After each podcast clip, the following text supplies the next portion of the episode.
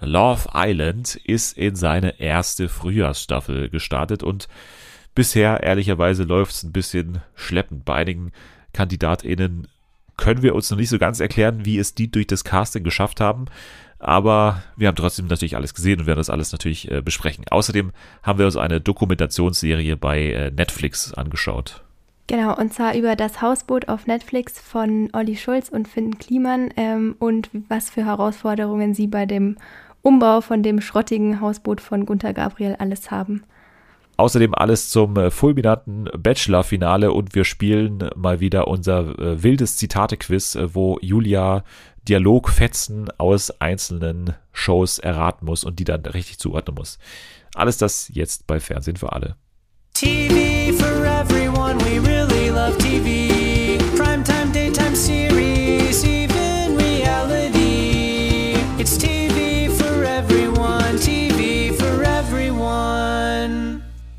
Willkommen zurück zu dieser wunderbaren neuen Ausgabe von Fernsehen für alle an diesem schönen neuen Freitag. Schön, dass ihr da seid. Das äh, trifft sich doch ganz gut. Dann können wir doch jetzt die, die Folge zusammen machen. Neben euch und neben mir braucht es aber eine weitere äh, Zutat sozusagen äh, in diesem Podcast und das ist äh, mal wieder ein äh, fantastischer Gast. Aus den Tiefen Münchens in einer verwinkelten Gasse befindet sich ihr Wohnort, wo sie mir heute zum ersten Mal digital zugeschaltet ist. Hier ist Julia. Hi. Technisch klappt alles, ne? Du bist, es, es steht auf wackeligen Beinen alles. Es war ein bisschen beschwerlich, dich da nicht, nicht dich anzuweisen, aber für dich äh, alles zum Laufen zu bringen. Aber aktuell läuft alles. Ja, also ich hoffe es mal, aber ich habe mich schon gefühlt wie so eine richtige Technik-Mom, der man dann die ganze Zeit helfen muss.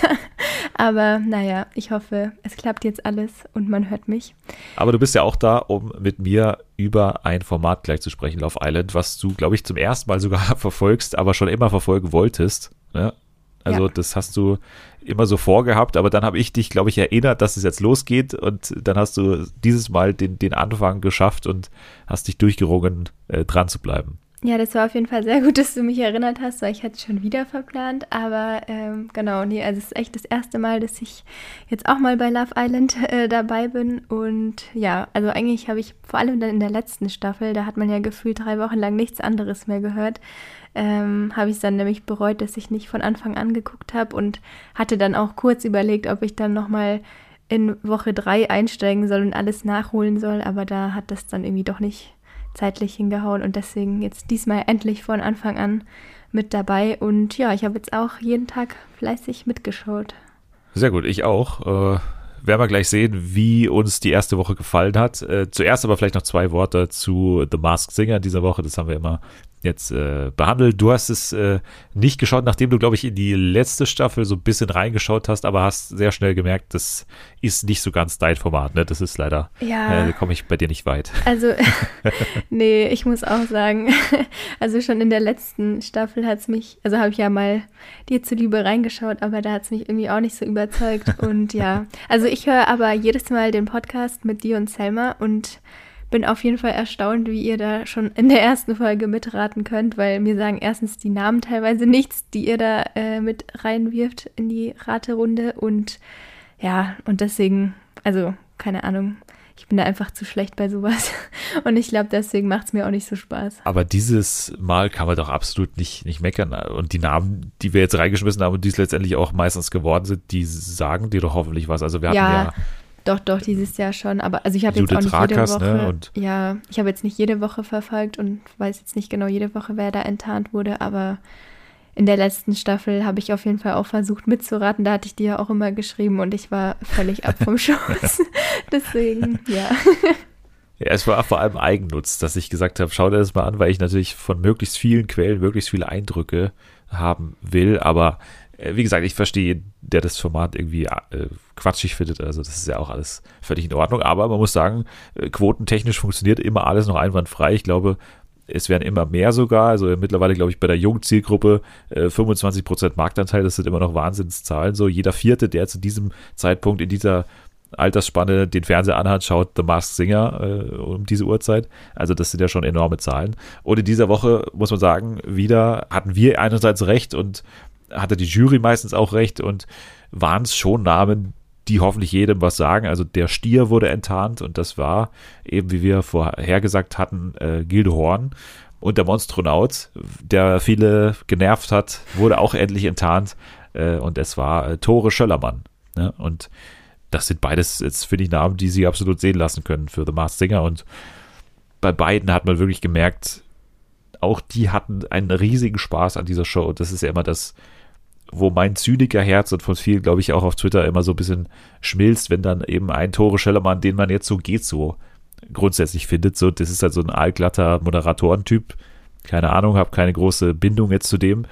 Aber wenn der dann da drunter rausschaut und völlig verschwitzt ist und dann erzählt, wie er quasi, also was er da für eine Freude hatte, dass er hinter den Kulissen irgendwie 8000 Leute gekannt hat und daneben denen steht in den Kostümen, keiner weiß, dass er drunter steckt.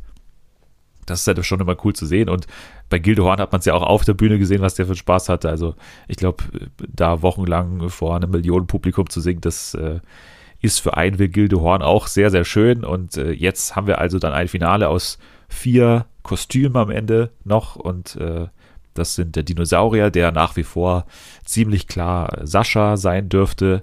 Die Schildkröte, was in dieser Woche super klar wurde, dass es äh, Thomas anders ist, weil da gab es so ein Intro der ganzen Folge in dieser Woche, wo im Prinzip, und da werden wir später auch noch drauf kommen, diese Bohl-Nummer so aufgearbeitet wurde, weil es war ja davor schon so gemutmaßt worden, dass der Papagei, der immer so neben der Schildkröte ähm, so auftritt, so, so, so Papagei, so, so kleiner Papagei, der auf der Bühne dann auch immer rumsteht und so auch so Sätze bekommt, in so einer ganz hohen Piepstimme, dass der so an Dieter Bohlen angelehnt ist. Und der hat in dieser Woche halt gesagt, ja, irgendwie, äh, ich habe ja jetzt Zeit und keine Ahnung und äh, mega und geil und äh, irgendwie soll ich ihn töten, also der Geburtsort von Dieter Bohlen. Also da wurde es sehr, sehr klar, finde ich, fast schon zu klar. Es hat mich ein bisschen gewundert, dass, ja, aber ich wollte gerade so ja, macht. das passt doch dann gar nicht zu Marstinger, oder? Ich, ich, also, was ich zumindest nur so verstanden habe, als ich es geguckt habe bei der letzten Staffel, war doch, dass man eben nicht zu sehr auf die Hinweise reinfallen sollte. Ja, aber hier ist es wirklich so sind. klar von der Stimme der Schildkröte, das kann nur Thomas Anders sein und ich glaube, das haben sie auch gecheckt, so, es macht jetzt keinen Sinn mehr. Jetzt haben wir sogar diesen, also wir können uns so indirekt ein bisschen über Bohlen und RTL lustig machen mit diesem Gag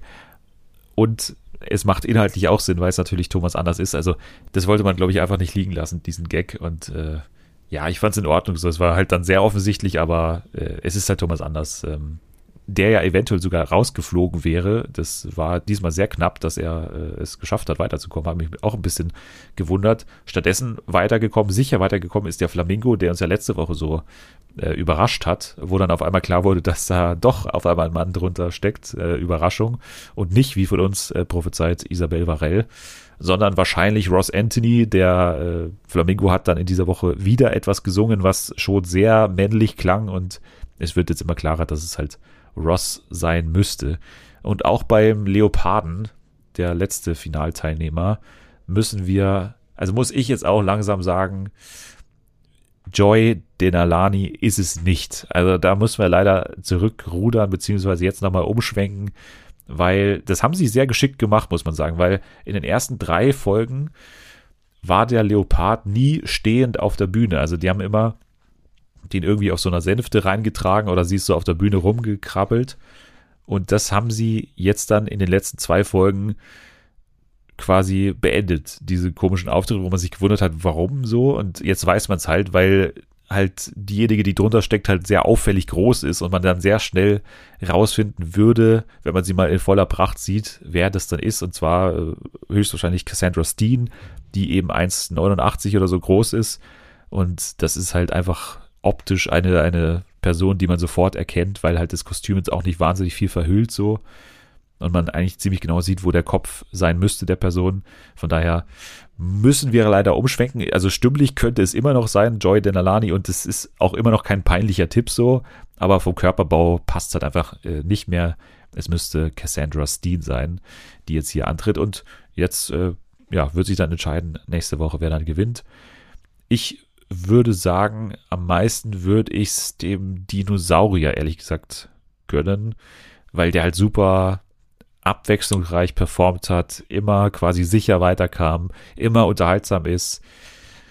Aber ich muss auch sagen, Flamingo hat mich jetzt echt sehr, sehr überrascht in den letzten zwei Wochen. Von daher ist so ein bisschen der Geheimfavorit vielleicht. Leopard und Schildkröte, haben von vorne bis hinten auch perfekt abgeliefert, so, aber ich finde den Unterhaltungsfaktor bei den anderen ein bisschen noch ein Stück höher, deswegen wären das meine FavoritInnen. Naja, jetzt kommen wir wie angekündigt aber zu Love Island. Und Love Island ging ja in diesem Jahr zum ersten Mal in eine Frühjahrsstaffel.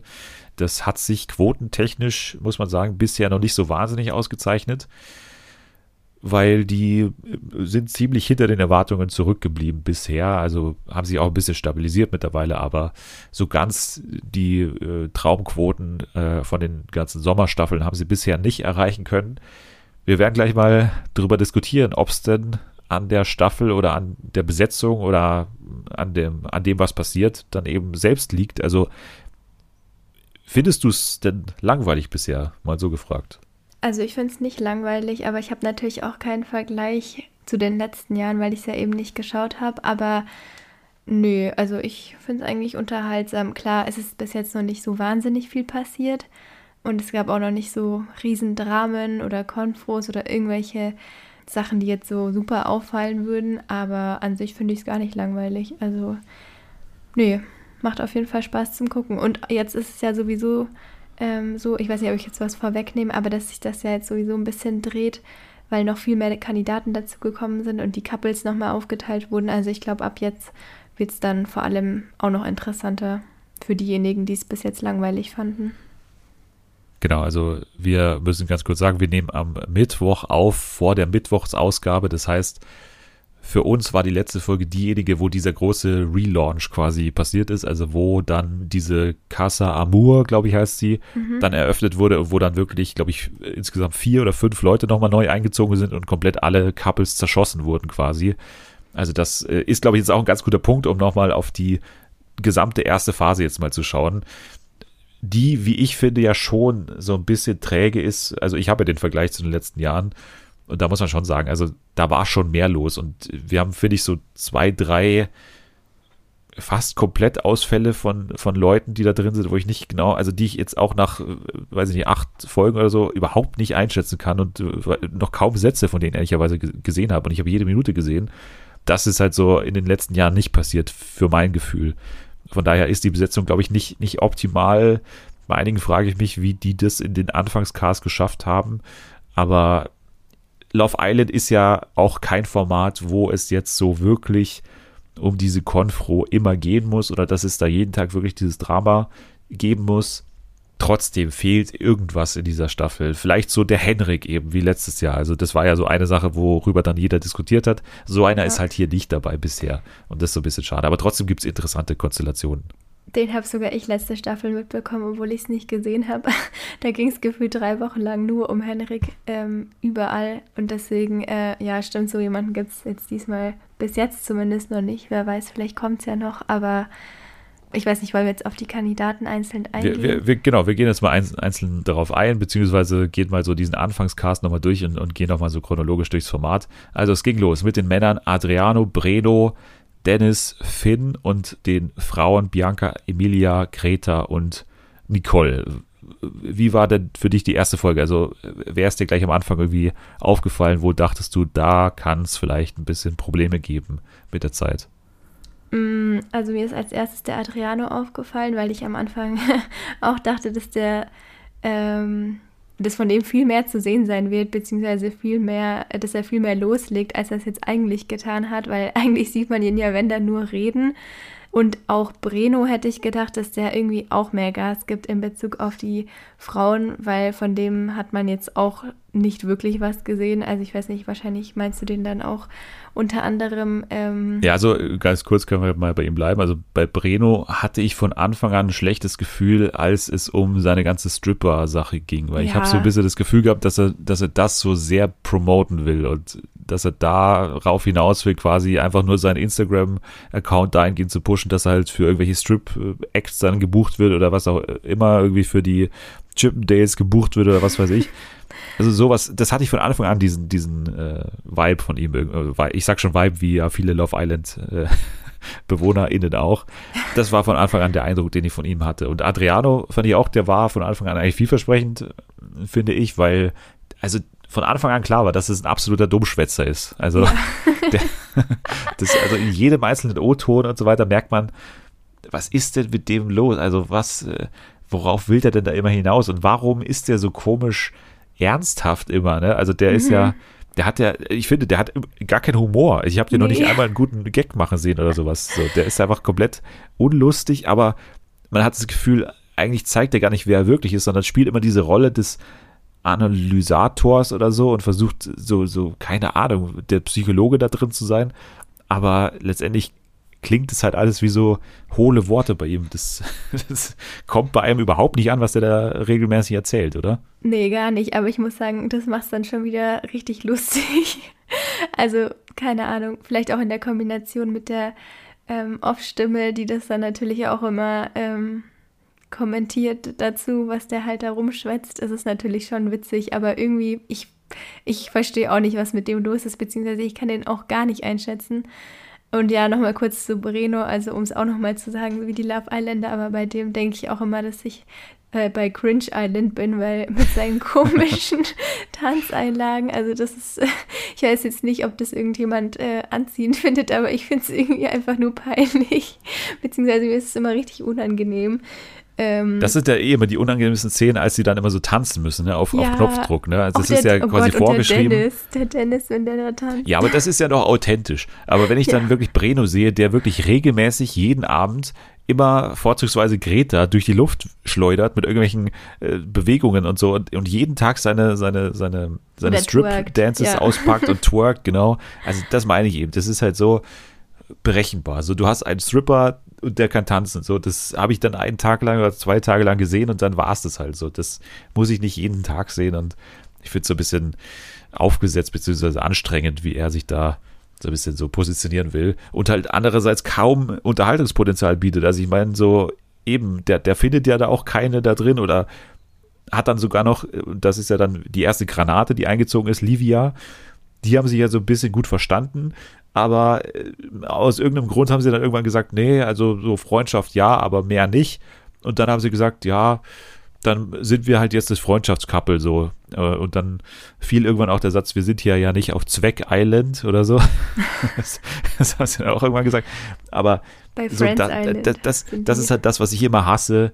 So, wenn man das Format eben so ad absurdum führt. Also die anderen sagen ja dann richtigerweise, es geht hier um die Liebe und so, das, das kann man irgendwie affig finden, aber das ist halt das Format. Ich meine, dann geh nicht hin, wenn du das nicht machen willst. Aber das ist halt genau das, was ich hasse. Und deswegen Bredo für mich leider ein Totalausfall. Hat mir überhaupt nicht gefallen, was er da nee. äh, gemacht hat. Dennis ist halt anders, weil Dennis, ich meine, da habe ich schon das Gefühl, den lerne ich zwar nicht so gut kennen, weil ich wahnsinnig viel über den erfahre, aber ich habe das Gefühl, ich sehe da einen echten Menschen so das soll ja dann im Endeffekt Reality-Fernsehen auch sein. Also ich weiß nicht, ja. was sagst du zu Dennis bisher und, und vor allem dann im Zusammenspiel mit, mit Bianca? Äh, also Dennis finde ich an sich ganz, ganz süß so. Der ist, ja, der kommt auf jeden Fall so rüber, als würde er die Liebe suchen. Der hat sich, glaube ich, auch sofort am Anfang verguckt in die Nicole. Und ja, der ist halt ein bisschen langweilig, weil, beziehungsweise von denen wird halt auch nicht so viel gezeigt, weil die einfach weiß ich nicht, zu langweilig sind, bis auf den Eiergate, da können wir ja gleich drauf eingehen. Das war wieder super lustig, aber an sich auch da, also da ging es ja darum, dass er quasi seiner Auserwählten ähm, ein Spiegelei oder ein Rührei angeboten hat, aber sie ja Veganerin ist und er das vergessen hat und dann war es ja ein Wie riesen Drama. Wie kann er das nur vergessen? Ähm, der lernt genau. es nie. Der, der kann, was ist denn da los? So, also das Nein, war auch so ein Streit. Nicht, Dennis. Ja. Aber nee, deswegen, und selbst da fand ich ihn dann süß. Ich meine, andere Leute wären dann wahrscheinlich super, super genervt, weil die dann halt irgendwie total übertrieben hat und sogar geheult hat deswegen. Und er ist ja dann sogar noch zu ihr hingegangen und wollte sich entschuldigen und alles. Also ja, der ist, der kommt auf jeden Fall authentisch und süß rüber, würde ich sagen. Würde ich auch sagen. Genau, also Bianca ist aber so eine andere Person, von der ich noch nicht mal das Gefühl habe, sie ansatzweise zu kennen. So, Nee, Nicole meinst du, oder? Nicole, ja, sorry. Bianca ist die von Adriano, ne? Ja. Ja. Genau, okay. Nicole meine ich, ne? du merkst schon, diese beiden auch, vor allem Bianca. Aber kommen wir gleich zu Bianca, weil Bianca, mhm. das ist fast der Fall, wo ich am meisten sage, wie hat dies ins, äh, wie hat die durch das Casting es geschafft? Also, die ist ja so sterbenslangweilig, finde ich. Also, die sagt ja nie irgendwas Interessantes oder also so letztens hatten wir die Situation, wo sie dann, also wo dann eben die Neuen eingezogen sind und dann haben sie dieses Spiel gespielt. Da fand ich sie dann zum ersten Mal so ein bisschen unterhaltsam. Ja, und da verstehe, ist warum, ein bisschen aufgetaut. warum die im Fernsehen ist. Also das muss man auch mal sagen, das ist eine Fernsehsendung. Bei einigen versteht man halt teilweise nicht, wie es zu der Einschätzung kam, dass, dass die irgendwie interessant sein könnten. Und Bianca hat es in der ersten Woche halt überhaupt nicht gezeigt. Also Adriano hat sich ja dann so für sie interessiert aber man hat nicht verstanden, warum so wirklich, also keine Ahnung, das kam nie so wirklich rüber. Also hast du, hast du ein Gefühl für Bianca entwickelt in dieser ersten Woche? Nee, auch nicht. Also ich hatte halt bei ihr immer das Gefühl, beziehungsweise sie wurde ja auch immer ähm, aus optischen Gründen verkappelt. Also ich meine, sie wurde ja am Anfang gewählt von Breno, dann ist sie jetzt mit Adriano verkappelt gewesen und zwischendrin doch noch mit, äh, mit Amadou, genau ja, ich weiß nicht, die ist halt so optisch gesehen, finde ich auch mit bei den hübscheren von den Mädels, die da dabei sind. Und deswegen wird sie halt am Anfang immer gewählt, aber dann kommt halt von ihr nichts. Und ich weiß halt nicht, ob das ein bisschen daran liegt, dass sie halt sich zurückhält wegen Adriano, weil der ja auch so ein komischer Vogel ist und dann ständig irgendwie ihr da irgendwelche Vorträge hält oder keine Ahnung. Aber ich hatte halt eben jetzt das Gefühl, seitdem sie nicht mehr mit Adriano verkappelt ist, sondern mit dem neuen, dann eben bei dem Spiel, wo, was du auch schon angesprochen hast, dass sie vielleicht jetzt ein bisschen auftaut. Also Alex ist der neue, ne, dieser Boxer, den ich bisher sehr, sehr sympathisch fand in den wenigen Minuten, die man von ihm gesehen hat. Also das äh, ist, glaube ich, ein besseres Match für sie, weil bei Adriano, das war einfach überhaupt nicht äh, der richtige für sie. Keine Ahnung, da der Null Chemie existiert, finde ich. Aber nee, der Boxer ist doch mit der Nicole verkappelt, oder? Das ist doch das Ey, bin ich, Ja, stimmt. Du hast, ich verwechsel ständig Bianca und Nicole. Du hast völlig recht. Natürlich, ja, Nicole. Also, äh, nee, die äh, Bianca ist mit dem, wie heißt der? Paco. Paco? Paco, genau, ja, ja. der, der Tattoo-Mann. Ne? Genau, und ja. der, vielleicht ist der ja ein bisschen aufregender als der Adriano und kann ein bisschen was aus ihr rausbringen. Aber, äh, und jetzt nochmal zu der Nicole, also zu der vom Dennis ursprünglich. Ja. Ähm, da, ja, langsam habe ich es äh, geschafft. Genau, das ist jetzt die, mit dem äh, der Alex verkappelt ist, also auch ein neuer. Da haben sich jetzt zwei gefunden. Zwei Veganer auf jeden Fall, da gibt es kein Eiergate mehr. Ja. ja, also ich hatte das Gefühl, dass er ihr eigentlich dann schon gefallen hat, weil sie und Dennis waren ja quasi schon eine safe Nummer, würde ich sagen. Oder die waren ja schon, also eigentlich haben die auf mich eher gewirkt wie so ein Pärchen, was schon seit zehn Jahren zusammen ist. Äh, als jetzt ja, aber wirklich, ne? Die hatten auch keine Gesprächsthemen mehr nach nee. zwei Tagen oder so. Also, das muss man ja auch sagen. Das war echt, also ich weiß nicht, ob das so geschnitten wurde, aber immer, wenn die Gespräche von denen gezeigt wurden, dann hat gefühlt immer nur einer geredet, meistens dann ja, der Dennis. so ein schönes äh, Heuschreckenzirpen im Hintergrund ja. angespielt. ja, genau. Und dann haben sie ja eben noch äh, darüber gesprochen, dass, dass sie sich ja so gefunden haben und dass Dennis für sie Love Island bedeutet. Und dann kam aber der Neue rein, also der Boxer. Und ich glaube, der hat sie aber schon ein bisschen angetan. Also da bin ich jetzt mal gespannt, wie es weitergeht, weil sie kam mir jetzt nicht so uninteressiert rüber. Also nee, mir nicht. auch nicht. Aber es kann sein, dass es da wieder ganz neue Entwicklungen gibt mittlerweile, seit wir die letzte Folge gesehen haben. Von daher konzentrieren genau. wir uns mal nicht zu sehr auf die neuen jetzt, weil, äh, ja. wie gesagt, die können teilweise schon wieder rausgeflogen sein, wie wir anhand von Florian gesehen haben. Einer von zwei Granaten von den Männern, die dann reingekommen sind, Amadou und Florian. Florian, der war davor schon mal bei der Bachelorette dabei, ist da auch sehr, sehr schnell wieder rausgeflogen. Jetzt bei Love Island, habe ich gelesen, bei Promiflash hat er extra seinen Job gekündigt ja, für diesen das Auftritt. Das habe ich auch gelesen. Wahnsinn. Ja, Wahnsinn. Und äh, durfte sich sofort wieder verabschieden, aber er hat auch nichts gemacht, muss man sagen. Ne? Also er hat es ja nicht mal probiert, so wirklich. Aber auch blöd, so dass er genau zu diesem Spiel kommt, wo die sich dann immer so einordnen müssen mit, wer ist mein Perfect Match sozusagen. Ne? Und dann war er bei allen, also alle haben ihn dann so ganz, also ich hatte sehr, sehr Mitleid, dass alle dann wieder am Ende irgendwie fast eingeordnet haben. Ja, Keine Ahnung, der, der kam für mich jetzt nicht so blöd rüber, aber irgendwie hat es für ihn nicht sollen sein. Weiß ich nicht. Falscher Mensch am falschen Ort. Ich weiß auf jeden Fall nicht, ob der nach der, auf der Suche nach der wahren Liebe war oder ob der nicht vielleicht doch einfach eine Karriere als Influencer starten wollte.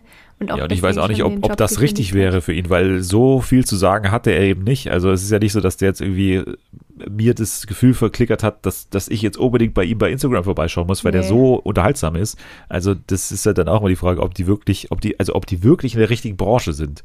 Will mhm. der nicht wirklich einfach lieber arbeiten, vielleicht ganz normal?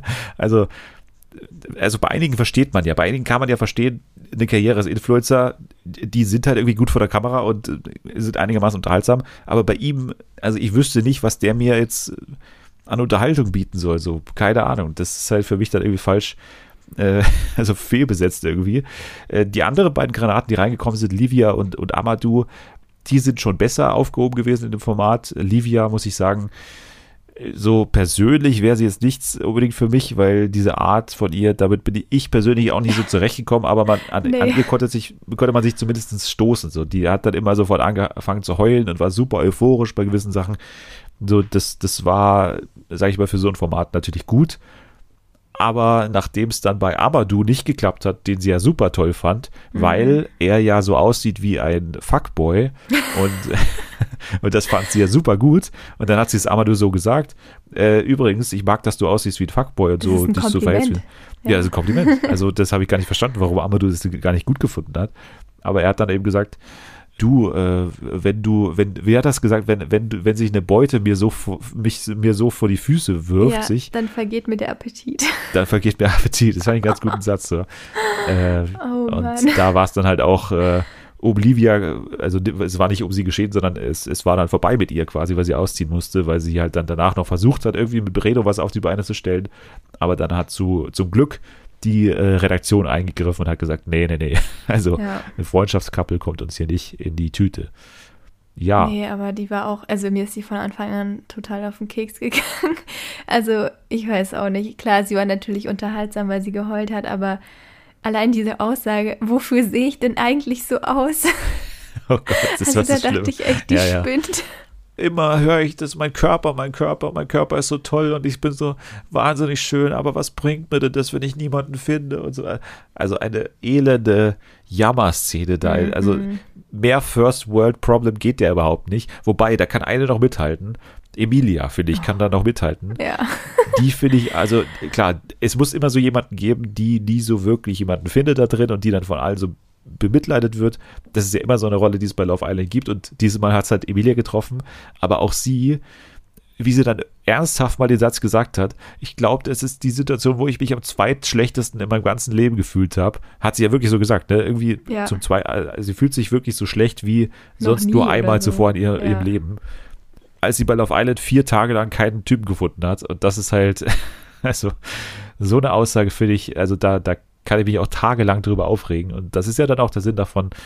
Von daher, die Rolle spielt sie gut, aber so wirklich mögen tue ich sie auch nicht, ehrlich gesagt. Nee, ich finde die auch super nervig. Also ich weiß nicht, wie man sich da so drauf äh, versteifen kann, dass man da jetzt unbedingt jemanden finden muss. Klar, die will natürlich nicht rausfliegen, aber ähm, mit so einer nervigen Art äh, hätte ich auch keine Lust, ihr Couple zu werden, ehrlich gesagt. Ja, einer hatte ja wirklich nicht Lust, äh, ein Couple mit ihr zu werden, beziehungsweise äh, hat ihr so ein bisschen Hoffnungen gemacht. Äh, und das ist jetzt, finde ich, dann schon die bisher beste Storyline, und zwar die zwischen Finn und Greta, ja. würde ich sagen. Also das war bisher, finde ich, die Haupthandlungsachse, wenn man das so sagen kann. Also Voll. Finn, muss man sagen, ist ein ziemlich äh, Lappen, so vom, also würde man sagen, vom, so vom ja. optisch, vom Typen so. Kann ich ganz kurz meine Lieblingsszene sagen? Meine Lieblingsszene bitte, war, bitte. als er im Einspieler gezeigt hat, also äh, gesagt hat, also nee, er hat eigentlich noch nie einen Korb bekommen. Und dann kam er raus und es hat sich einfach keine von den vier Mädels vorgestellt. Also er hat sozusagen viermal den Korb bekommen. Ähm, ja, das Aber das ist immer so, ehrlicherweise. Also das ist, das, ist, das ist halt immer so bei dem ersten, der da rauskommt, dass die sich irgendwie, man hat das Gefühl, die wollen sich halt nicht festlegen. So, das ist immer eine undankbare Position, da als erster rauszukommen. Aber der war doch nicht der Erste, der Brino war doch der Erste. Ach so, ja, gut. Nee, der okay. war. Ich, ich habe anscheinend das Format nicht gesehen. So, ich, ich, ich tausche alle Namen, ich weiß nicht wer. Okay. nee, auf jeden Fall war er nicht der Erste und hat aber dann noch so großkotzig gesagt, von wegen, ja, also er kriegt keinen Korb und dann hat er halt direkt viermal einen bekommen. Und äh, ja, da dachte ich mir dann auch schon so, okay, der sollte vielleicht auch mal ein bisschen von seinem hohen Ross runtersteigen. Aber ich finde, bei, bei ihm ist äh, zu bemerken, dass er sich komplett anders verhält oder auch anders spricht übrigens, wenn er mit den Männern redet versus wenn er mit den Frauen oder Greta redet, ja. finde ich. Das sind einfach andere Menschen.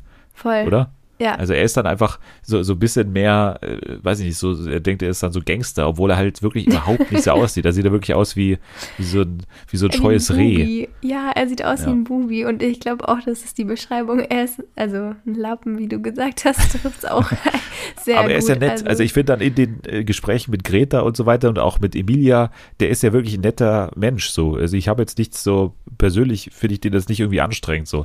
Bloß halt dann in den O-Tönen und halt bei den Männern da ist er halt irgendwie eine andere Rolle und so. Das, äh, das ist ganz schön, das mal so zu sehen dann, wenn, wie die sich dann auch immer anders verhalten. Ja. Äh, das ist bei anderen nicht so. Bei Adriano finde ich, der ist immer gleich so, der redet mit allen den gleichen Schwachsinn. Aber bei Finn zum Beispiel, da merkt man diesen Unterschied halt deutlich. Aber wie findest du denn jetzt dieses Couple zwischen Greta und Finn? Weil Greta hat ja anfangs gesagt, Finn also wir haben eigentlich überhaupt gar keine Gemeinsamkeiten, weil Greta eigentlich von Tag 1 hat sie gesagt, feiern ist für mich das Allerwichtigste und ich will jeden hier kennenlernen. Das waren ihre zwei Standardsätze mhm. und das hat so halt überhaupt nicht äh, funktioniert oder hat sich gar nicht ergänzt mit äh, Finn, der halt eher gesagt hat, ja, wenn ich dann jemanden habe, dann bleibe ich auch mal ganz gern zu Hause und so. Und das war von Anfang an irgendwie gar nicht passend, aber Finn ist dann trotzdem hartnäckig geblieben und äh, es hat dann letztendlich gefruchtet. Glaubst du, dass es daran liegt, dass Greta halt einfach dankbar ist, dass sie halt durch ihn halt drin bleiben darf in diesem Format, weil sie halt ein sicheres Kappe mit ihm hat? Oder glaubst du, dass sie wirklich langsam ihn begonnen hat zu mögen? Äh, ja, gute Frage. Also am Anfang dachte ich mir auch, dass das da überhaupt nicht passt, weil sie eben so auf Feiern aus ist und er kam total unsicher rüber, beziehungsweise hat ja auch gesagt, für ihn kommt das alles nicht in Frage, ist ja auch voll in Ordnung und sie hatte halt so dieses extreme, ich muss mich noch ausleben, ich muss noch dies und das machen und dann gab es ja dann auch schon den ersten Stress nach dieser Kuss-Challenge, ähm, wo sie dann ja auch noch Breno und sowas, also und so geküsst hat. Also ich hatte eher immer gedacht, dass es von ihr aus nichts wird, aber dann kam ja die Aktion, als er auch Emilia so ein bisschen zumindest Hoffnungen gemacht hat und sie ihn dann als Couple gewählt hat und Finn und Greta damit entkappelt hat. Und ich glaube, da kam dann so ein bisschen der Drehpunkt bei ihr, weil, also ich weiß nicht, ob sie dann Panik hatte, rauszufliegen oder ob sie dann halt wirklich gemerkt hat, okay, das ist nicht so ihr sicherer Backup-Spieler, weil ich hatte das Gefühl, sie hat halt immer gedacht, ja, Finn findet sie eh so toll und ähm, sie weiß, dass er sowieso nicht was mit einer anderen anfangen würde und dann kann sie ja noch sich umschauen und falls nichts Besseres kommt, dann geht sie wieder zurück zu Finn. Aber da hat sie dann, glaube ich, so gemerkt, okay, sie kann sich da jetzt nicht 100% drauf verlassen, weil auch andere an ihm Interesse haben oder er auch an anderen Interesse hat und da hat sie dann ja angefangen, jetzt auch so ein bisschen eher an ihm dran zu klammern und ähm, ja, ihre Gefühle zu zeigen oder Emotionen zuzulassen, wie sie ja immer sagen. Und ja, also ich bin mir noch nicht ganz sicher, aber es kam auf jeden Fall so ein bisschen rüber wie ein Kind, dem das Spielzeug weggenommen wurde. Und dann hat es erst angefangen zu weinen und gemerkt, oh Gott, Hilfe, ich will es ja doch wieder haben. Und ja, jetzt ist ja bei denen eigentlich auch Big Love angesagt. Mal schauen, wie es da weitergeht. Was meinst du? Also, ja, ich hätte, ich hätte das Gleiche gesagt tatsächlich. Also du hast mir die Analyse jetzt perfekt äh, schon vorweggenommen. Also ich hätte auch exakt genauso formuliert. Also ich, ich denke auch, dass sie irgendwann gemerkt hat, okay, das ist eigentlich ganz gut für mich, wenn der so vernarrt auf mich ist irgendwie mhm. oder so fixiert ist, weil im Endeffekt hilft mir das nur und jetzt lasse ich es halt mal zu, aber will trotzdem noch alle kennenlernen. Das sagt sie ja trotzdem noch weiter. Also es ist nicht so, dass sie da irgendwie sagt, der ist jetzt nur noch für mich. Also sie, sie ist ja generell jetzt nicht so ein, weiß ich nicht, emotionaler Mensch, der so gut über Gefühle sprechen kann. Das finde ich kommt ganz gut rüber und das, das kaufe ich ihr auch ab. Aber ich glaube halt, wenn jetzt tatsächlich in dieser Zeit, wo sie dann auch getrennt sind, würde ich jetzt nicht meine Hand dafür ins Feuer legen, dass, dass dann nichts passiert, beziehungsweise es nicht so endet wie dann eben letztes Jahr bei äh, Hendrik und Aurelia, mhm. wo es auch schon immer so Bedenken gab, bei, also da ganz klar auf Seiten von Hendrik natürlich, weil er halt ein Idiot ist und das einfach von Anfang an klar war, dass das nichts werden kann. Und hier ist es dann eher so das Gefühl, also bei Greta habe ich das Gefühl, könnte es schon noch in eine andere Richtung gehen und das könnte dann letztendlich sich, also könnte dem das Herz brechen natürlich, weil er, also das kaufe ich ihm schon ab, dass er von Anfang an halt sie gut fand und sich auf sie fixiert hat. Sei mal dahingestellt, wie viel Sinn es dann ergibt, ob man das machen sollte in so einem Format, aber ich glaube, es war einigermaßen ehrlich. Und äh, zu den anderen war er ja ehrlicherweise auch nur nett. Also ich meine, diese Gespräche mit Emilia, die fand ich jetzt auch nicht so wo man gesagt hat, die müssen jetzt zusammenkommen. Nee, gar nicht. Aber das liegt auch an ihr. Ja, sie hat halt die ganze Zeit diese Mitleidsschiene auch in diesen Gesprächen so gefahren und so. Die, die spricht ja generell in so einem Ton, der immer so in so einem Jammern drin ist. Ne? Mhm. immer so dieser Voll. Jammerton. Also das äh, wäre jetzt bei mir auch nicht unbedingt immer so toll angekommen, glaube ich. Aber naja, lassen wir dann auch die hinter uns und haben eigentlich dann sonst nur noch Kati, äh, die dann auch als äh, Granate Nummer 3 oder als Schub äh, an Granaten Nummer 3 ankam. Ist bisher auch so ein bisschen blass geblieben, ehrlicherweise, aber ich fand sie ganz sympathisch. Ich weiß nicht, wie fandest du sie? Äh, ja, ich kann nicht so viel sagen, weil man hat ja nicht wirklich viel von ihr gesehen, bis auf das eine Date mit dem Finn, weil bei ihrem Einzug, als sie dann mit dem Adriano in dieser Love Suite war, da kam ja nicht viel bei rum. Also da haben sie ja auch nicht so viel gesprochen. Aber ja, ist ganz nett, haut mich jetzt aber nicht so um von ihrer Art. Aber bei mir ist es auf jeden Fall in Erinnerung geblieben, als sie, also sie war ja dann tatsächlich das Symptom davon, dass äh, Bredo und äh, Livia äh, sich zusammengetan haben und haben gesagt, ja, wir machen ein Freundschaftscouple. Und sie, also das ist, das war, war für mich ein ernsthaftes Anliegen von ihr in der Szene. Wahrscheinlich auch natürlich, weil sie drin bleiben will, aber dass es halt für sie richtig scheiße ist, wenn Breno sagt, ja, ist mir jetzt eigentlich egal, ob du neu dabei bist und mich ernsthaft kennenlernen willst, weil ich habe hier die Livia und das wird zwar nichts mit uns, aber wir machen das halt jetzt so. Also da habe ich sie sehr nachfühlen können, ehrlicherweise, wie sie sich da gefühlt hat. Ne? Also ja, das ist schon stimmt. scheiße, wenn du da als Neuankömmling überhaupt keine Chance bekommst, so weil die dann eh sich zusammentun wollen und eh ihre äh, Nummer da machen wollen. Also da konnte ich schon nachvollziehen, wie sie sich gefühlt hat.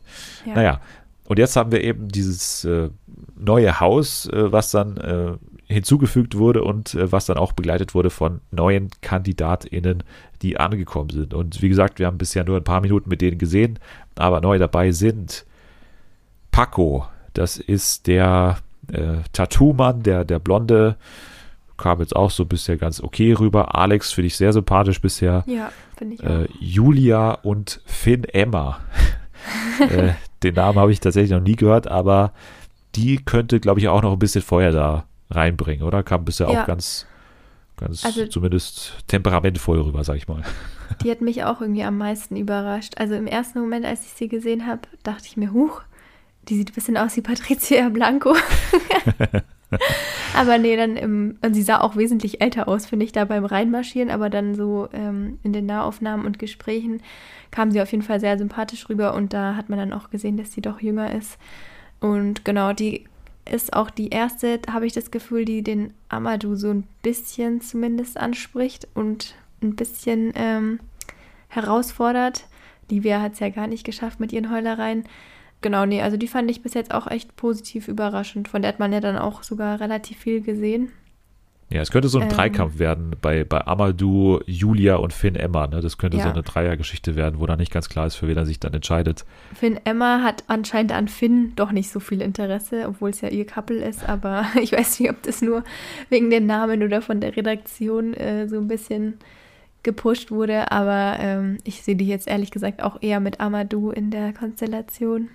Also den wird man gesagt haben, einer muss von euch Finn wählen, weil wir müssen dieses Couple trennen. Also das war, glaube ich, klar, ja. dass das passieren muss, weil sonst, also ein bisschen gesteuert würde da bestimmt, dass einer von dem eben Finn nehmen musste, das auf jeden Fall. Bestimmt, Aber ja, ja, dann haben wir jetzt quasi diesen ersten Teil bis zur Spaltung des Camps ganz gut besprochen und äh, sind eigentlich mit einzelnen Storylines einigermaßen zufrieden, mit anderen Einzelpersonen konnten wir jetzt weniger anfangen, beziehungsweise ich kann also teilweise nicht verstehen, wie es einige wirklich durchs Casting geschafft haben und irgendwo jemand befunden hat, dass die unterhaltsam sein könnten. So, du bleibst auf jeden Fall dran, oder? Ja. ja. Also ist klar. Ja, Doch, auf ja und ich bleibe auch dran. ja, also äh, in ein paar Wochen oder ein paar Tagen werden wir dann uns wieder hier treffen und dann äh, sozusagen das nächste Kapitel von Love Island der Frühjahrsstaffel besprechen und dann, ja, mal schauen, ob dann mehr passiert ist. Also es läuft ja vier Wochen lang, von daher, da, da kann noch einiges passieren. Und Ach so, vier? Ich dachte drei. Ja, super. Dann habe ich ja Wochen, also, was zu tun. Außer ich habe schon wieder einen Fehler hier drin, aber vier Wochen läuft es normal immer. Okay. Das heißt, äh, nee, cool. das wird es sich noch ein bisschen hinziehen. Ich bleib dran. Sehr gut. Ja, dann wollte ich noch ein paar Worte verlieren zu einem Format, was wir schon mal besprochen haben mit Patricia damals, äh, den Bachelor. Du verfolgst die Staffel ja nicht, ne? oder? Nee, aber ich habe schon die Promi-Flash-Meldungen teilweise mitbekommen. Genau, weil ähm, ja. normalerweise kommen wir ja nicht so oft dann wieder auf Formate zurück, die wir schon mal äh, besprochen haben. Aber hier muss man sagen, mittlerweile muss ich wirklich eine Lanze für The Bachelor in diesem Jahr brechen, weil ich habe ja damals schon gesagt, die beste Staffel seit Jahren, aber die wurde jetzt in diesen letzten zwei, drei Folgen nochmal viel, viel besser. Also ich muss echt sagen, Bachelor für mich bisher, also besser als Dschungelshow auf jeden Fall. Und ansonsten hatten wir noch nicht so viele abgeschlossene Trash-Formate. So besser als Claudias House of Love fand ich es auch. Also für mich bisher so mitführend in diesem Jahr in Trash TV, weil da waren echt gute Szenen dabei, gute Kandidatinnen dabei, die wirklich, also an einige erinnert man sich bestimmt noch in Jahren.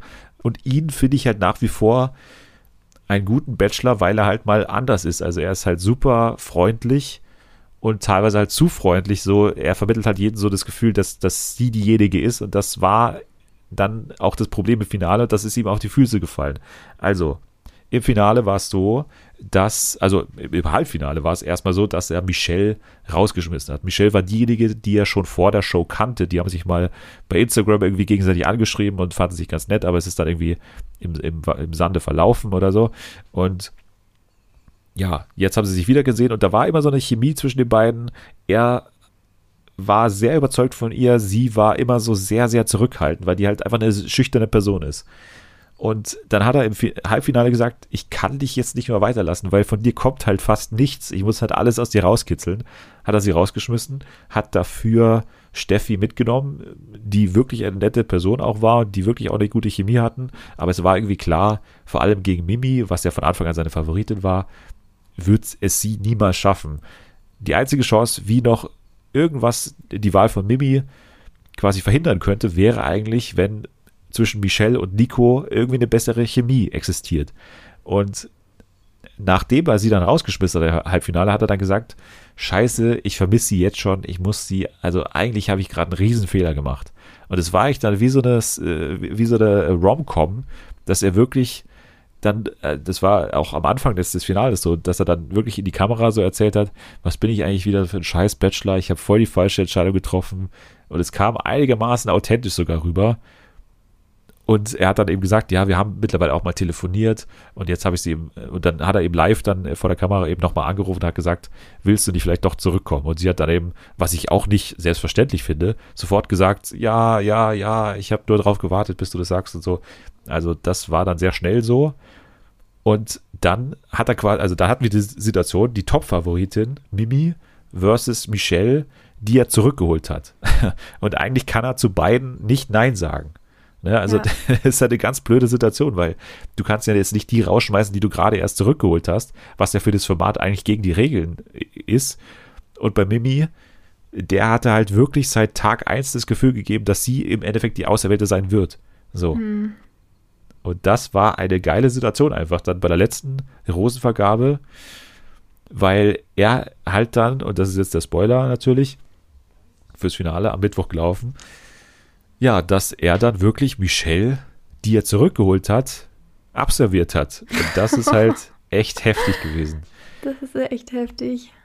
Und es wurde halt wirklich unfassbar. Also, man hat das Gefühl, dieses, dieses Budget, was die normalerweise für die Staffel in Mexiko oder wo auch immer hatten, dass das komplett, also das, das wurde komplett so in Deutschland umgesetzt. Und dieses letzte Finale, in, also wenn man auch nicht die Staffel verfolgt hat, sollte man sich die letzte Szene in dieser Lagerhalle irgendwo im Ruhrgebiet anschauen, weil wie das aussah, also das war unfassbar. Ne, so viele Scheinwerfer und so viel, also so Zeitlupe und es war so episch, wie das ausgeschaut hat. So unfassbar, also natürlich überinszeniert bis zum geht nicht mehr, aber also sowas hat man einfach selten gesehen, vor allem im Trash-TV. Also so, also solche Bilder, das war schon äh, schön anzusehen und äh, das war dann auch so dieser emotionalen Stimmung entsprechend. Also es war schon heftig, wie er dann Michelle absolviert hat und Mimi dann äh, war die strahlende Gewinnerin natürlich.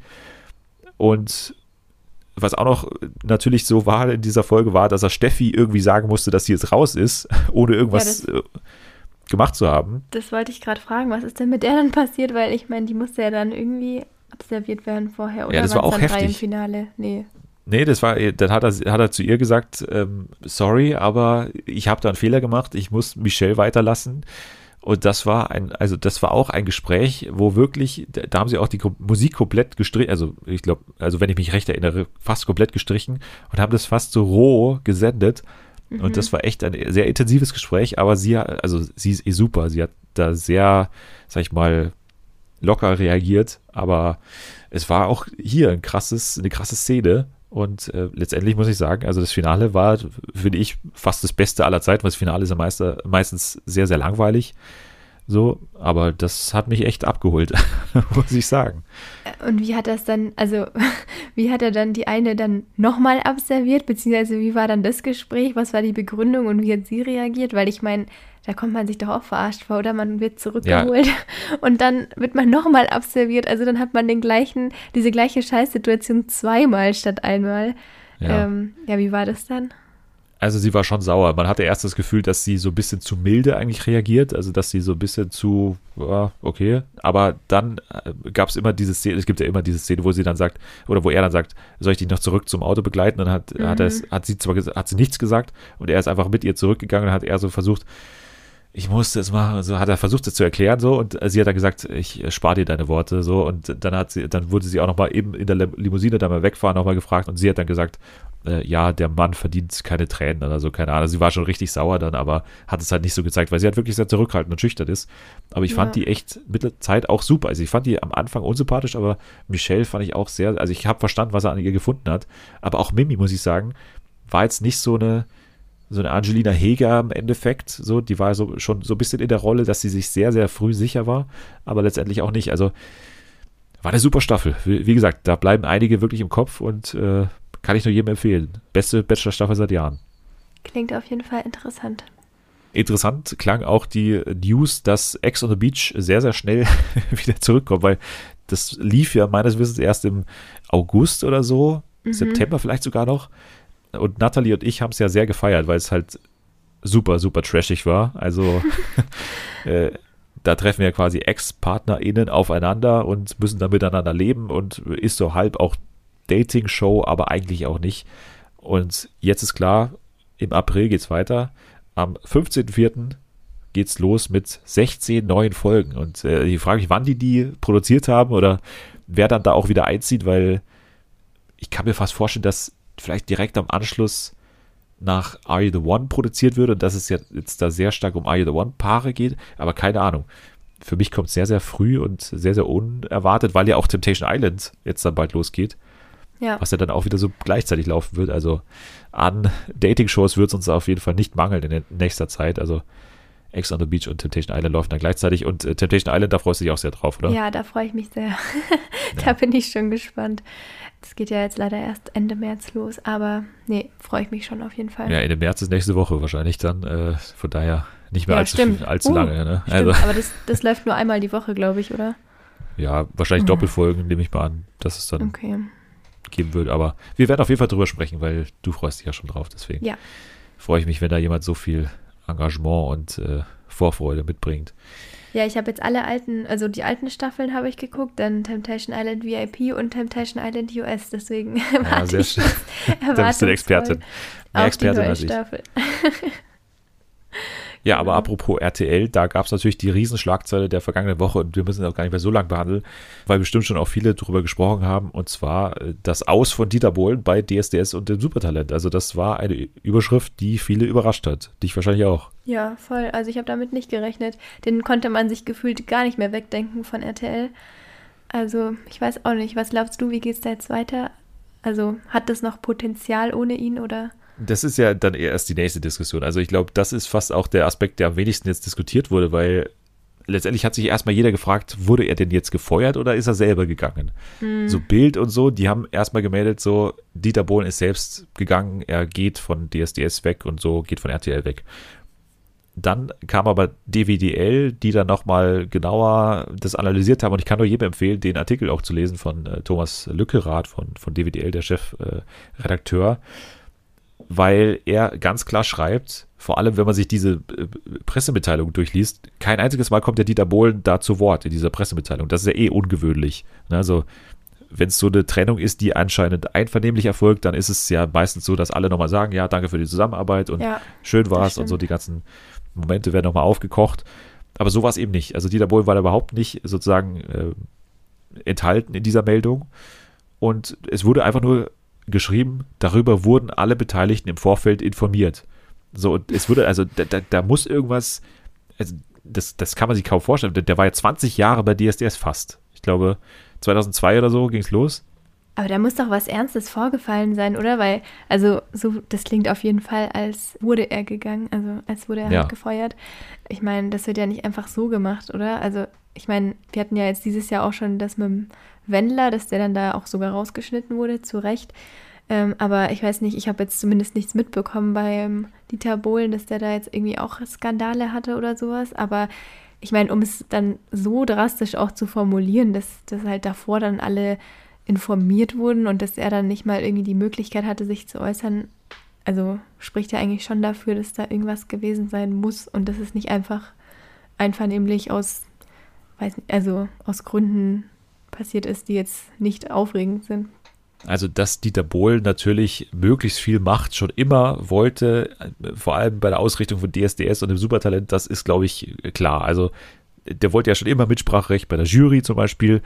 Und man hat schon in den letzten Monaten natürlich gemerkt, mit dem Wendler, ne, den haben sie ihn ja reingesetzt und er hat erstmal bei Instagram gesagt, kann er überhaupt nicht verstehen so, steht überhaupt nicht hinter der Entscheidung. Also er war ja überhaupt kein Fan davon, von dieser Entscheidung. Ja. Da hat man schon gemerkt, da ist so ein bisschen was kaputt gegangen, glaube ich. Aber also, dass er da ein super Machtmensch war, der natürlich, also allein die Sache mit seinem komischen Weichzeichen auf seinem Gesicht, also das, das zeigt ja schon, wie viel Macht er hatte. Du kannst ja nicht einfach verlangen, normalerweise als normaler Typ so, ja, äh, immer wenn ich im Bild bin, da kommt so ein Weichzeichen, so ein Instagram-Filter über das Bild drüber und ich schaue aus irgendwie wie, keine Ahnung, wie so verschwommenes, wie so, wie so ein Test beim, beim Optiker oder so.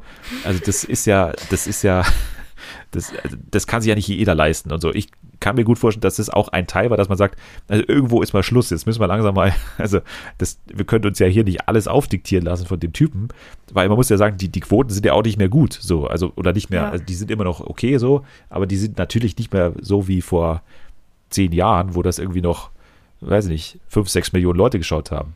Das ist bestimmt ein Teil. Aber Lückerath von bei DWDL schreibt eben, vor, also in seinem Artikel, wie gesagt, sollte man sich durchlesen, wenn einen das interessiert, dass es auch Teil dieses Kurswechsels bei RTL ist. Weil wir haben ja auch vor ein paar Wochen mal äh, darüber geredet, dass ja TV Now in RTL Plus umgewandelt wird.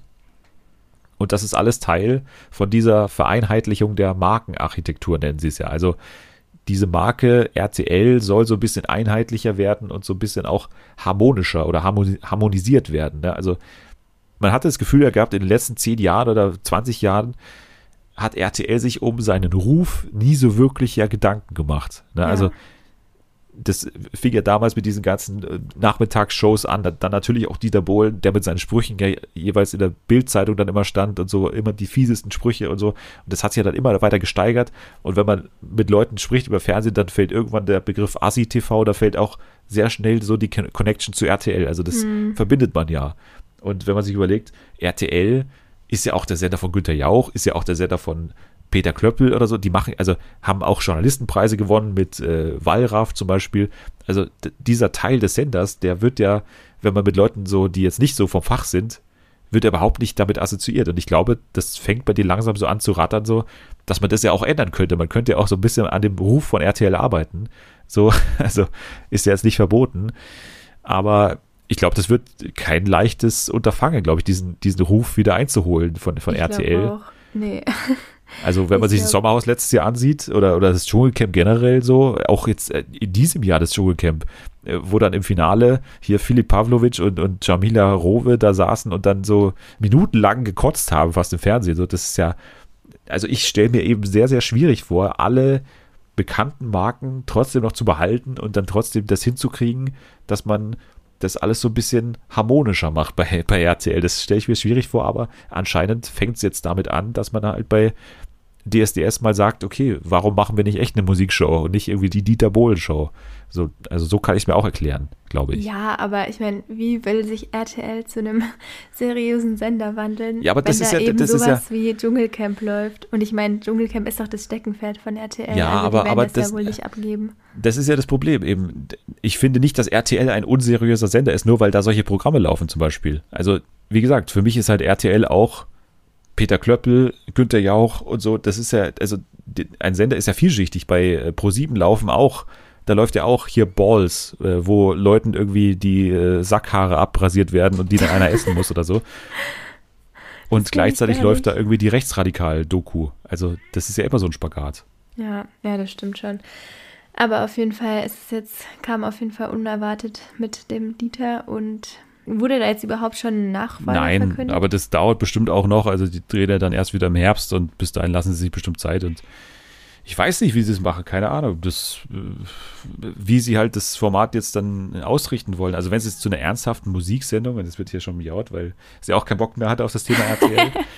Aber wenn sie es zu einer ernsthaften Musiksendung machen würden, dann weiß ich nicht, ob da überhaupt noch so eine Zielgruppe dafür ist, weil das macht halt schon The Voice, also das, das gibt es ja auch schon. Ja. Keine Ahnung. Also ich weiß nicht, ob das so. Also die, die werden schon sich dabei was denken, aber ob es dann klappt, ist die andere Frage. Und ich, ich stelle mir halt eher die Frage, wenn sie das tatsächlich so planen, ja, dass sie das alles so ein bisschen harmonischer machen wollen, was passiert dann mit dem Sommerhaus? Was passiert dann mit dem Dschungelcamp oder so? Das ist halt dann die nächste Frage. So, es ist ja nicht nur Dieter Bohlen, der dieses Image so erzeugt, aber naja. Aber von Dieter Bohlen kommen wir zu Raab, also einem weiteren TV-Gesicht aus den Nullerjahren, würde ich sagen. Der Free ESC findet auch in diesem Jahr statt. Das wurde jetzt bekannt gegeben am Samstag, den 15. März 2021. Und das ist schon ein Ausrufezeichen, weil es damit eine Woche früher stattfindet als der echte ESC. Und das ist ja was, was wir eigentlich schon letztes Jahr gedacht haben, dass es ja nur Sinn ergibt, wenn es quasi keine Konkurrenzsituation zwischen der echten ESC-Sendung gibt, also nicht dem Ersatz wie letztes Jahr und dem Free ESC, sondern dass, dass man halt versucht, also das wäre jetzt auch mein, meine Herangehensweise gewesen von, von ProSieben, wenn ich den verantworten würde, würde ich auch sagen, mach's doch davor und äh, ja, schau mal, wie viel Quoten du machen kannst damit. Und der ESC kann dann schauen, wo er bleibt, so. Und das machen sie jetzt auch. Also erst kommt der Free ESC und dann kommt eine Woche später der normale ESC. Raab ist wieder dabei. Die Bild hat davor berichtet gehabt, aus irgendeinem Grund, dass Raab nicht mehr dabei ist, was dann falsch war. Und ansonsten ist auch noch nichts bekannt, wer da jetzt für die einzelnen Länder antritt und ob es irgendwelche Änderungen in den Spielregeln gibt. Aber es wird auf jeden Fall passiert und das finde ich schon okay, so, keine Ahnung. Ich finde die Show ja letztes Jahr so in Ordnung. Das war jetzt nichts wahnsinnig Aufregendes, aber war eine gut produzierte Rap-Show so. Und äh, ja, ich werde mir dann bestimmt beide Sendungen wieder anschauen und dann können wir ja mal wieder dann zusammen im Mai schauen, wie denn der Vergleich ausfällt. Gibt ja einige ESC-Expertinnen bei uns im, im Team sozusagen, die da bestimmt den Vergleich dann ziehen können. Eine lustige neue Show habe ich noch für dich und zwar das Supermarkt-Quiz bei RTL 2 wird kommen. okay, habe ich noch nicht gehört vorher. Das Supermarkt-Quiz Strich Promis kaufen ein ist der volle Titel. nicht nicht okay. von mir erdacht übrigens, aber wäre auf jeden Fall was, was ich mir auch durchaus äh, ausdenken könnte mal. Äh, Mittwoch, den 7. April um 20.15 Uhr geht es los bei RTL 2. Und äh, ja, ziemlich genau das passiert, was im Titel auch steht. Also Reality Stars treten in kniffligen also das ist ein Zitat, kniffligen Quizaufgaben und Spielen rund um das Thema Supermarkt und Lebensmittel an. Das heißt, die filmen auch im Supermarkt und ich nehme mal an, dass es dann sowas sein wird wie, ja, kauf doch mal für 25 Euro 39 ein und dann müssen sie halt genau so, also so, so, so stelle ich es mir vor. Und dann halt so ah. Quizfragen und sowas. Kann ich mir schon ganz lustig teilweise vorstellen. Die spielen auch für den guten Zweck, von daher ist das ja auch noch was, was man gut finden kann. Und äh, Jetzt ist natürlich noch entscheidend, wer das Ganze bestreiten wird. Also Moderator sein wird äh, Shükrü Pelivan, der den Trödeltrupp ja äh, macht. Und mhm. TeilnehmerInnen sind, also es sind immer Paare, beziehungsweise so Freundespaare teilweise auch. Äh, Jürgen Milski und Sandy Fäse, die ja äh, zusammen auch bei äh, hier Kampf der Reality Stars dabei waren. Dann mhm. Silvia Wolny und Harald, also Mutter Wolny und ihr Harald, Tobi Wegener und Jenny Frankhauser und Matthias Manjapane und Hubert Feller natürlich, ist auch dabei. Oh Gott, okay. ja, ja da bin ich mal gespannt. Also Anni freut sich auf jeden Fall wegen dem Moderator. Ja, ähm, auf jeden Fall. Ja, mit den Kandidaten mal gucken. Aber es klingt irgendwie witzig. Also das ich, kann man ich finde es auch ganz charmant, ehrlich, ehrlich, ehrlich, gesagt. Ich finde es auch ganz cool. Also kann ich mir schon gut vorstellen. So, das macht Sinn irgendwie.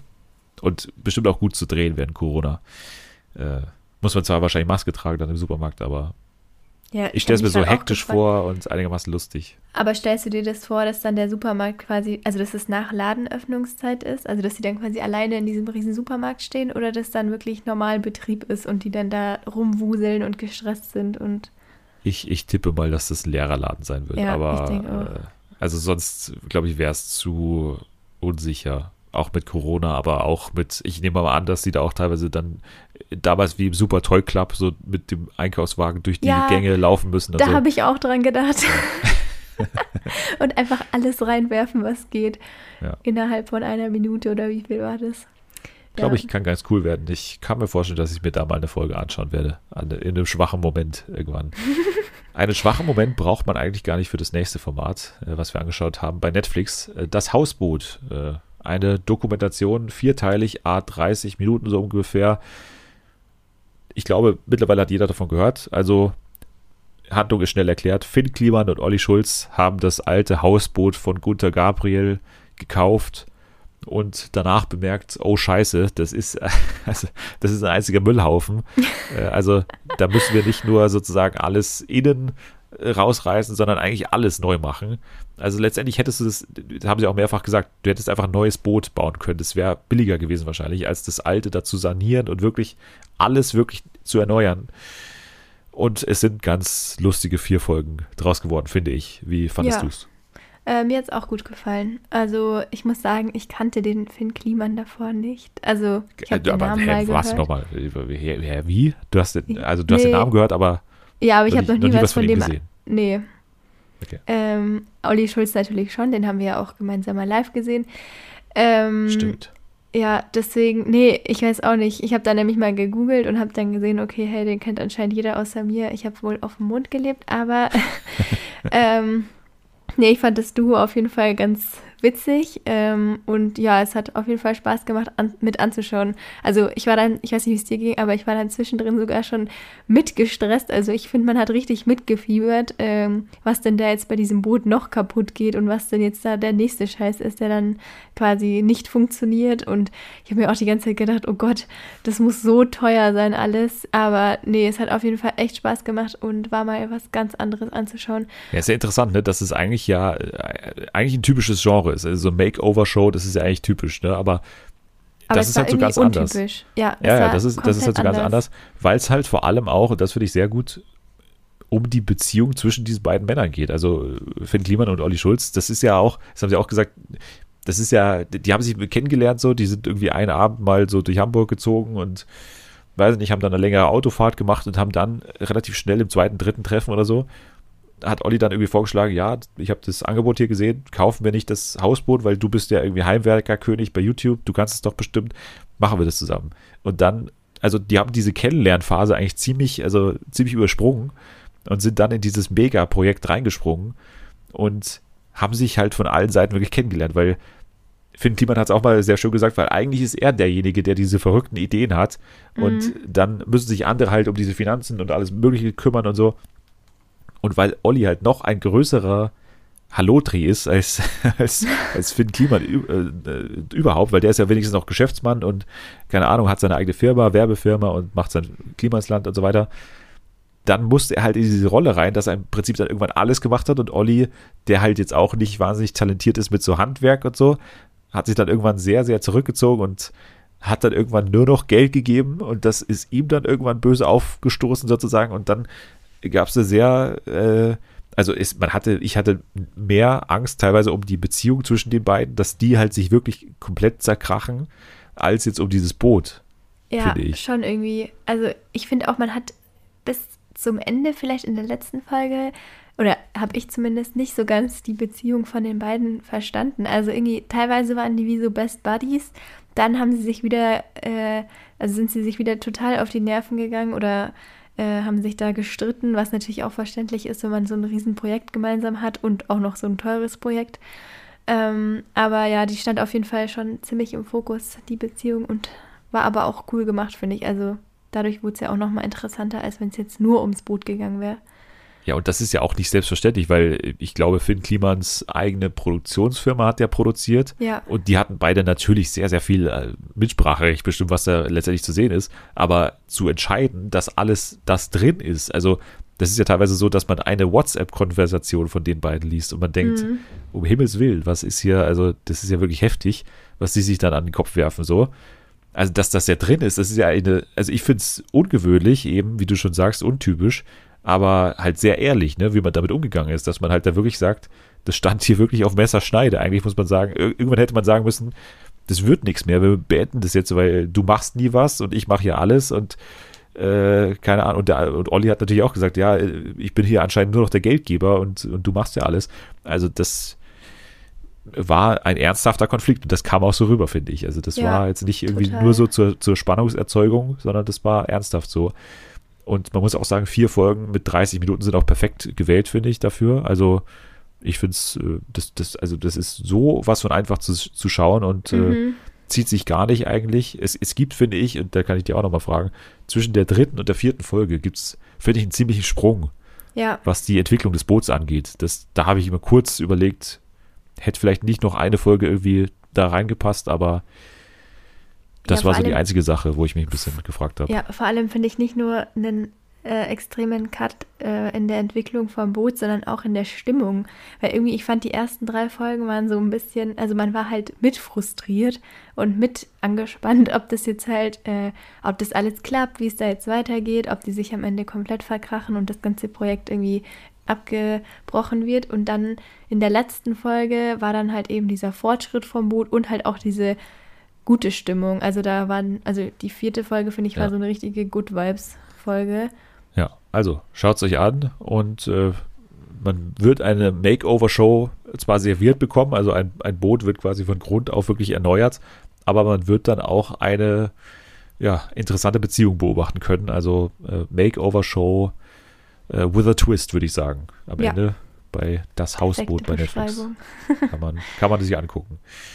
Naja, dann wollen wir mal noch zum Abschluss ein Spiel spielen und äh, in dieser Woche wird es wieder das fantastische Zitate-Quiz Hilfe, wo bin ich sein.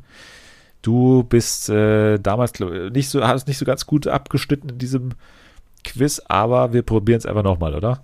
Ja, also ich glaube, ja. einmal habe ich komplett daneben gelegen bei einem Zitat. Reingeschissen, ähm, kann man auch sagen. Aber, ja.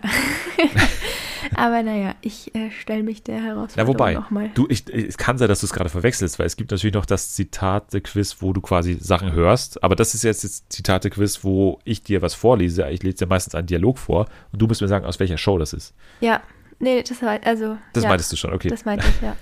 Gut. Aber ich war also, bei beiden schlecht, also wir müssen uns nichts vormachen. Bei dem ja. anderen war ich auch schlecht. Es geht los mit Zitat Nummer 1. Also, das ist ein Dialog zwischen zwei Personen, das wirst du aber checken. So. Oh, du riechst so gut. Dankeschön. Du riechst auch gut. Ist beabsichtigt. Das habe ich mir fast gedacht. Das kann ja mal was nicht schaden. So. Okay. Die drei Auswahlmöglichkeiten sind A. Prominent und obdachlos. B. Caro und Andreas, vier Fäuste für Mallorca. Und C. Claudias House of Love. Also ich würde jetzt C nehmen. Ich habe es zwar nicht geschaut, aber ich muss sagen, bei dem Prominente und dem Obdach, also bei der Schau mit den Promis und den Obdachlosen fand ich das ein bisschen zu krass, diesen, also ja, ich weiß nicht, das wurde, glaube ich, nicht gut rübergebracht werden können. Und bei Caro und Andreas, ich weiß auch nicht. Also kann ich mir jetzt auch nicht vorstellen. Ich finde, er sieht nicht so aus, als würde er gut riechen. Deswegen entscheide ich mich für genau das Haus of Love. wir, wir hören mal direkt in die Auflösung rein. Das, das wird sich dann erklären. Oh, du riechst so gut. Ja. Du riechst auch gut. Ist beabsichtigt. Das habe ich mir fast gedacht. Kann ja mal was nicht schaden. Ja, Hattest recht. Das war der legendäre Kandidat Thomas Mario, von dem Anni und ich ja schon geschwärmt hatten. Hat anscheinend gut gerochen. Ja, das wäre jetzt ein Fell gewesen, wenn es jetzt am Ende doch Caro und Andreas gewesen wäre. Ich will ihm an der Stelle natürlich nicht zu nahe treten, aber ja, das war mein erster Eindruck. okay. Er wird es verstehen. Ein Punkt. Ja. So, nächstes äh, Zitat bzw. nächster Dialog. Obwohl, wenn ich da so an Gefängniszelle denke, dann fällt mir da schon das eine oder andere Rollenspiel ein mit dir, Schatz. Hör auf. Du wärst halt dann meine persönliche Gefangene. Ich bin auch jetzt deine persönliche Gefangene. Du meinst lebenslänglich? Lebenslänglich, gutes Stichwort. Nein, nein, nein, nein, streich den letzten Satz. Du hast es gesagt. Ist das ein Antrag? Ich versuche jetzt genauso zu flüchten wie El Capone. Die Auswahlmöglichkeiten sind Bauer sucht Frau A. B. Diotas mit Vollgas durch Amerika. Und C. Match Promis auf Datingkurs. Also da spricht mich jetzt nicht von Anfang an was an. Was war das erste Bauer sucht Frau? Ja. Bauer sucht Frau, Jottas oder Promis auf Datingkurs? Richtig. Und was war der erste Satz vom Zitat nochmal? Obwohl, wenn ich da so an Gefängniszelle denke, dann fällt mir da schon das ein oder andere Rollenspiel mit dir ein, Schatz. Okay, also ich muss jetzt raten, beziehungsweise ein bisschen nach Auswahlverfahren gehen. Also, okay, da, dadurch, dass die Schatz sagen, heißt es ja eigentlich, die sind schon zusammen. Ich weiß nicht, bei Bauer sucht Frau, ob man da auf das Thema Gefängnis kommt. Ich streich's mal. Und mit den Jottas macht es eigentlich aber auch keinen Sinn, weil die waren doch schon verheiratet. Oder war das mit der Maria Hering? Die Show war mit Maria damals noch, genau. Die waren doch verheiratet, oder? Ich denke hm. schon, ja. Oder ich weiß es nicht, keine Ahnung. Ich, kann ich dir nicht sagen. Äh, ich weiß es nicht. Die, das Problem ist, ich kenne halt die dritte Show nicht. Das war ein, äh, ja, eine sehr erfolgreiche Show aus dem letzten Jahr mit äh, unter anderem Sarah Knappig und äh, Marcellino und irgendwer vom Bachelor war oder Bachelorette war auch dabei. Und die mussten okay. dann halt so sich daten, keine Ahnung. Ich habe keinen Plan, aber ich nehme jetzt einfach mal die Jottas. Okay, dann kommt hier die Auflösung. Obwohl, wenn ich das von Gefängniszelle denke, dann fällt mir schon das ein oder andere Rollenspiel ein mit dir, Schatz. Okay. Du wärst halt auch. meine persönliche Sind die auch das? Ich bin auch Echt? persönlicher Gefangener. hey, ich habe den gar nicht erkannt. Meinst du lebenslänglich? Ich habe lebenslänglich. Na, lebenslänglich. Nein? Gutes Stichwort. Nein, nein, nein. Vergiss das. Lebenslänglich. Streich, streich du hast es gesagt, Schatz. Ist das ein Antrag? ich versuche jetzt genauso zu flüchten wie Al Capone. ja. Hey, der das klingt ist doch, ganz Bastian Jotta. Ja, aber der klingt ganz anders. Nein, der klingt nicht ganz anders. Das ist naja, Bastian Jotta. Perfekt, okay. Cool, dann hat es ja wenigstens Sinn gemacht. ja. So, dann kommen wir zum letzten Zitat und das wird eine Premiere sein, denn es wird dazu führen, dass ich zumindest ein bisschen singen muss. Äh, oh. Weil sonst würde das, glaube ich, keinen Sinn ergeben. Okay, ich, ich leg mal los. Äh, ich versuch's. Äh, ja, okay. ich bin gespannt. Okay. Schrubbi, schrubb, schrubb, schrubbi, schrubb, schrubb, schrubb. Corona bekommen wir nur kaputt. Schrubbi, schrubb, schrubb, schrubbi, schrubb, schrubb, schrubb. Corona bekommen wir nur kaputt. Seife drauf machen, schrubbi, schrubb, schrubb, schrubb. Einmal laut lachen, schrubbi, schrubb, schrubb, schrubb. Bakterien tot machen, schrubbi, schrubb, schrubb, schrubb. Das Feuer der Gesundheit entfachen, Baby, schrubbi, schrubb, schrubb, schrubb, schrubb, schrubb, schrubb. Corona bekommen wir nur kaputt. Schrubbi, schrubb, schrubb, schrubbi, schrubb, schrubb, schrubb. Corona bekommen wir nur kaputt. So. Das war das eine, das erste und letzte Mal, dass ich hier gesungen habe, aber das war das Zitat. So. Auswahlmöglichkeiten sind A. Die Sendung mit der Maus. B. Big Brother. C. Deutschland sucht den Superstar. ähm, also ich weiß nicht, ob man da jetzt auf die falsche Fährte gelockt wird, weil es halt klingt wie so ein Kinderlied. Deswegen ist ja eigentlich Sendung mit der Maus das naheliegendste. Hm. Also ich finde, du solltest öfters singen. Das war auf jeden Fall ja, eine gute Einlage. Absolut. äh, und ja, ich würde jetzt einfach mal die Sendung mit der Maus nehmen. Okay. Dann äh, kommt hier die Auflösung. Ich weiß nicht, ob sie dir direkt was sagen wird, aber ja, mal gucken. 60 Sekunden, schrubbi, schrubb, schrubb, schrubb. Entfache den Funken, schrubbi, schrubb, schrubb, schrubb. Die bösen Haarlunken, schrubbi, schrubb, schrubb, schrubb. Das wird Corona nicht munden, Baby, schrubbi, schrubb. Ist auch nicht genau das Zitat, aber man, man, ich glaube, man versteht, was ich hier ja. meine mit dem Song. Und das ist äh, Tim von Big Brother, der Normalo-Staffel aus dem letzten Jahr tatsächlich. Ah. Es war von ah. Big Brother. Ja. Okay. Da haben sie ja, eine Tagesaufgabe bekommen, wo sie einen Song oder irgendwas Kreatives machen mussten, äh, weil ja da gerade Corona zum ersten Mal äh, aufkam während der Produktion. Und dann haben sie eine Aufgabe bekommen, wo sie irgendwas machen sollten. Und er hat halt so einen Händewasch-Song getextet und gesungen dann auch. Ich bin natürlich jetzt voll in die Falle reingetappt und bin auf die Kindershow gegangen. Aber ja. naja, immerhin zwei von drei. Zwei von drei ist eine gute, eine gute Bilanz. So, dann würde ich sagen, ziehen wir auch Bilanz äh, von dieser Folge und wir können sagen, fünf Sterne sind, sind drin auf jeden Fall, glaube ich. Also fünf Sterne sind zu vergeben und ich würde persönlich auch dafür plädieren, dass die Leute fünf Sterne vergeben bei Apple Podcasts und äh, wo auch immer man das kann. Äh, man kann dir auch äh, natürlich folgen, das wird alles wieder verlinkt sein, oder uns folgen unter @fernsehenfa. Man kann auch den Hashtag Fernsehen für alle verwenden. wenn ich zukünftig auch öfter mal singen soll, dann kann man das auch da gerne Bescheid sagen. Wird natürlich ignoriert werden, der Wunsch, aber man kann es zumindest mal schreiben. So. Okay, ich poste es auf jeden Fall und gebe dir fünf Sterne für die Gesangseinlage. Dankeschön, Dankeschön. So, jetzt sage ich Dankeschön, dass du mal wieder dabei warst. Danke für die Einladung. Immer wieder gerne. Nächste Woche wollen wir dann äh, natürlich äh, zurückblicken auf die komplette Staffel von The Masked Singer und natürlich auch mit einem sehr, sehr fachkundigen Gast. Außerdem schauen wir die Billie Eilish Doku auf Apple TV Plus, die ja irgendwie zweieinhalb Stunden lang geht und ziemlich gut sein soll. Also da äh, werden wir dann auch drüber sprechen. Ihr könnt jetzt schon mal abschalten. Wir, glaube ich, müssen noch ein paar äh, Gesangsstunden nehmen. Bei Dieter Bohlen vielleicht, der hat jetzt Zeit. Der hat Zeit, eben. Okay, tschüss.